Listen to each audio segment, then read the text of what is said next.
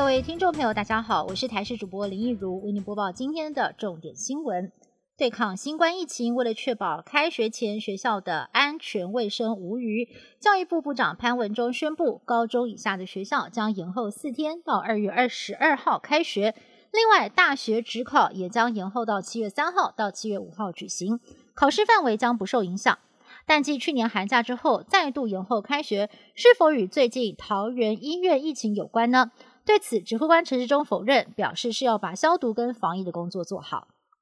茉莉桃园医院清零计划今天正式启动，针对全院员工以及外包人员总共两千一百三十六个人进行核酸检测。裁剪的第一天，前进指挥所指挥官王必胜也到裁剪的现场来了解进度。目前先规划七百零六人加采血清抗体检测，要确保没有任何的潜伏患者，预计三天之内完成这项任务。而今天的裁剪进度相当的顺利，首日就已经完成了九百二十六个人裁剪。新冠疫情持续延烧，有越来越多人外出的时候都会戴两枚口罩。美国总统拜登跟日本多位部长级的官员也都戴起了两枚口罩来防疫。也让两枚口罩能否真的提升保护力，在美日两国掀起了讨论。美国防疫大将佛奇就认为，两个口罩能够增强口罩密合度，还有过滤的功能，但目前没有足够的数据能够证实。而日本专家则认为，一枚不织布口罩防日率其实就很足够了。美国总统拜登上任之后，积极的重建美国多边外交，如今已经向加拿大、英国、日本、俄罗斯的领导人通过电话了，但始终没有和中国国家主席习近平通话的消息。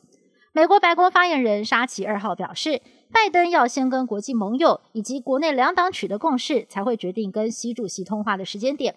另外，美国国务院也表示，将继续把中国视为战略性竞争目标，并且呼吁要北京停止施压台湾。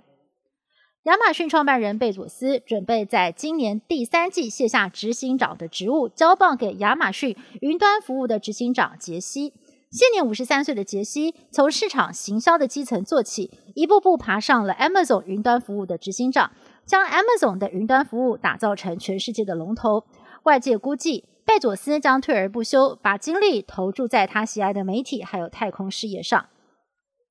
新冠病毒已经造成了全球超过两百万人不幸丧命，而它的起源究竟为何备受关注？世界卫生组织调查团在今天上午进到了中国武汉病毒研究所，这里有全中国唯一一个 P4 等级生物实验室，很多危险的病毒实验都在此进行。美国前总统川普等人曾经指控这里是疫情爆发的源头，因此开放专家入内进行病毒的溯源工作，备受各界关注。Tesla 执行长 Elon Musk 旗下的太空公司 SpaceX 二号在德州试射一具火箭殖民舰的人形舰，发射升空时原本一切顺利，随后要降落发射台的时候，火箭失去了平衡坠地爆炸。而去年的十二月份，SpaceX 测试另外一具原型舰的时候，也是在降落的时候发生了爆炸。接连两次的爆炸，SpaceX 要深入的检讨原因，而马斯克才发下豪语，要在二零二六年把人类送上火星。梦想实践之路，恐怕得更加的戒慎恐惧。以上新闻是由台视新闻部制作，感谢您的收听。更多新闻内容，请您锁定台视各界新闻以及台视新闻 YouTube 频道。